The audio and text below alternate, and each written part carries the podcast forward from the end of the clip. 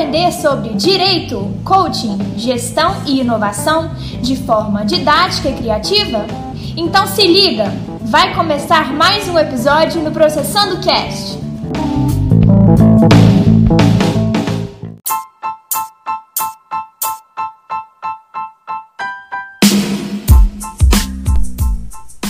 Olá pessoal, tudo bem?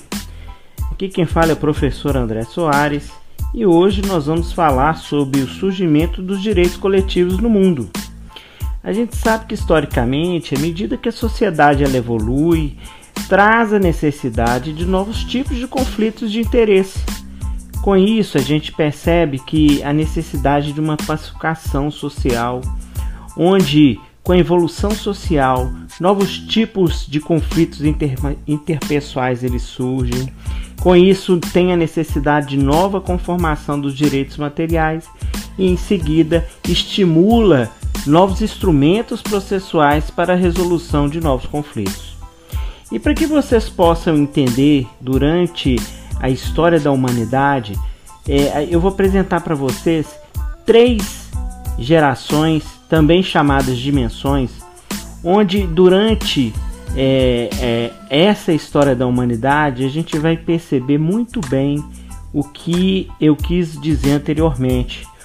Os motivos pelos quais, com a sua evolução, a sociedade ela necessariamente ela precisa também de encontrar meios para a solução dos conflitos existentes. Se a gente for agora lá para o século XVI ao século XVIII, a gente percebe que o mundo vivia um período conhecido como absolutismo, onde é, os reis eles tinham poder absoluto, né? O, o, monarca ele criava imposto, ele aumentava esses impostos, criava leis, apropriava de propriedades privadas, ele é, ele resolvia ou não entrar em guerra, ou seja, a sociedade ela vivia por conta das decisões que eram é, resolvidas por um determinado rei. E aí, pessoal, a gente percebe que durante esse período os indivíduos eles eram tolhidos de seus interesses. E com isso, eles viviam oprimidos pelo poder do rei e o rei decidia o que achasse que era necessário e da forma que ele achava que era devido.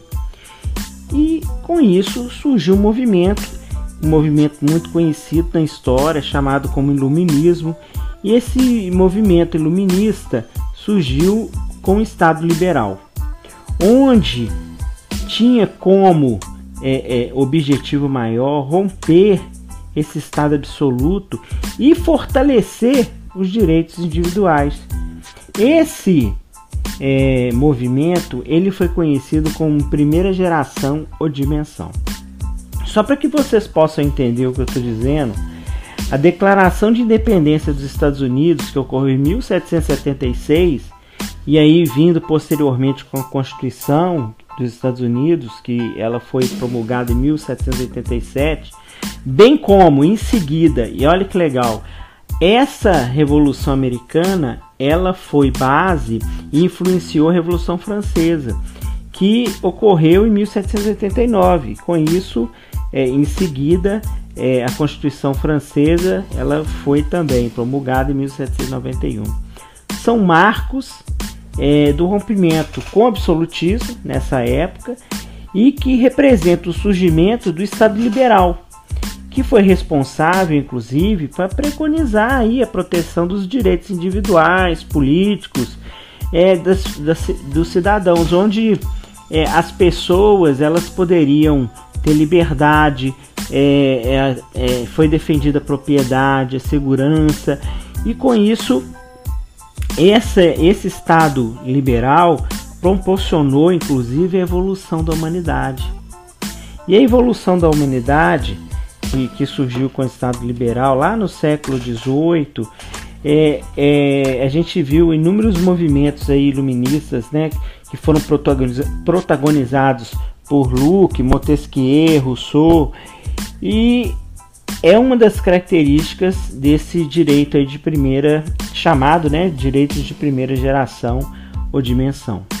Todavia, esses direitos que eram tratados unicamente é, é, individuais pelo Estado, ele acabou gerando injustiças sociais.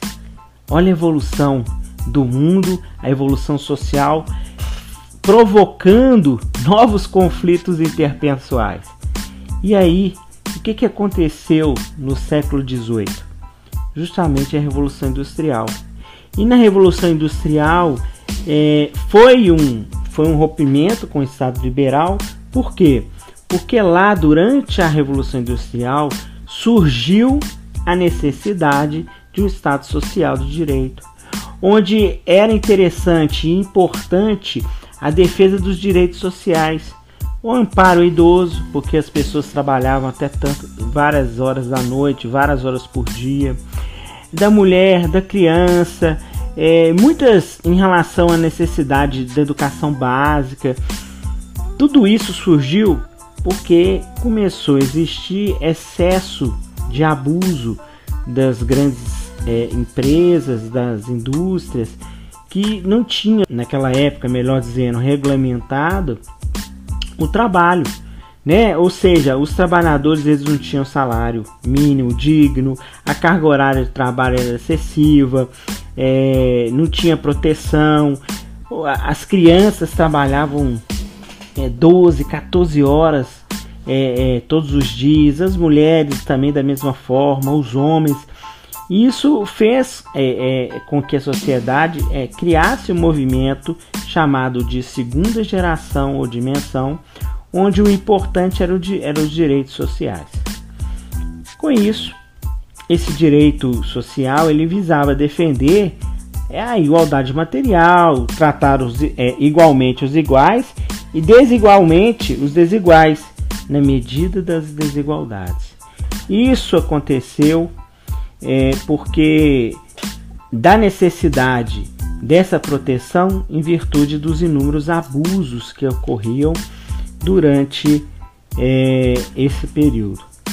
Ocorre que a sociedade evoluiu. E com a grande, com a, com a realização das grandes indústrias, surgiu com isso o consumo.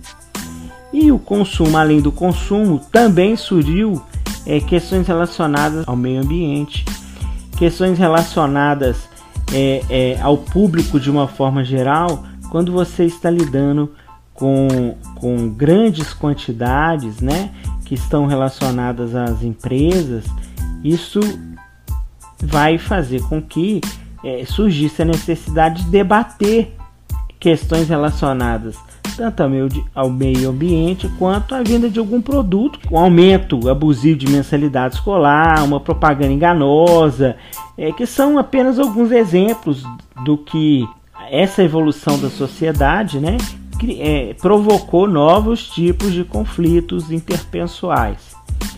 Com isso, a gente tem aí é, os direitos de terceira geração ou dimensão, que são direitos de solidariedade, também, também conhecidos como direitos de fraternidade, que são aqueles direitos né, que fazem com que o, o indivíduo ou certos indivíduos eles é, possam ter esses seus direitos de massa, também chamados de massa, respeitados e protegidos. Quando nós temos aí conhecidos direitos individuais homogêneos, quando nós temos aí os chamados direitos difusos, bem como os, os chamados direitos coletivos estrito senso. Essas três gerações, a gente pode perceber que, é, de fato, a evolução social provocou novos tipos de conflitos interpessoais, que fez com que, é, diante dessas novos instrumentos processuais de resolução dos conflitos, fossem necessários para serem criados. E com isso, nessa terceira geração, a gente percebe que era necessário a criação e a valoração de ações coletivas. Para poder, diante de uma única sentença, de uma única decisão, ela possa servir para todos aqueles envolvidos, que por sua vez poderiam ser pessoas determinadas ou indeterminadas. E com isso, é, os problemas né, e, as, e os conflitos que porventura surgissem ao longo do, do tempo poderiam estar é, protegidos em razão de alguma ofensa é, em face deles. A nossa Constituição da República ela faz com que vários direitos é, da saúde, a vida, a liberdade, bem como várias garantias fundamentais estão ali estabelecidas na nossa Constituição em razão da criação do Estado Democrático de Direito. São ações que, é, por sua vez, já, já estavam regulamentadas através de uma lei ordinária própria, mas que na Constituição de 88 elas receberam um status constitucional. Tanto a importância que essas ações têm que são né, as chamadas ações coletivas, que é a ação popular, a ação civil pública, que são ações que possuem características próprias, ritos próprios, é, legitimidade é, específicas e que é, são instrumentos para discussão, questões né, é, que visam a proteção é, da coletividade, a, dos direitos difusos, dos direitos é, individuais homogêneos, bem como dos direitos coletivos estrito senso. Então, pude trazer para vocês aí a evolução histórica dos direitos humanos, trazendo um surgimento dos direitos coletivos no mundo. Espero que vocês tenham gostado. Um abraço e até mais.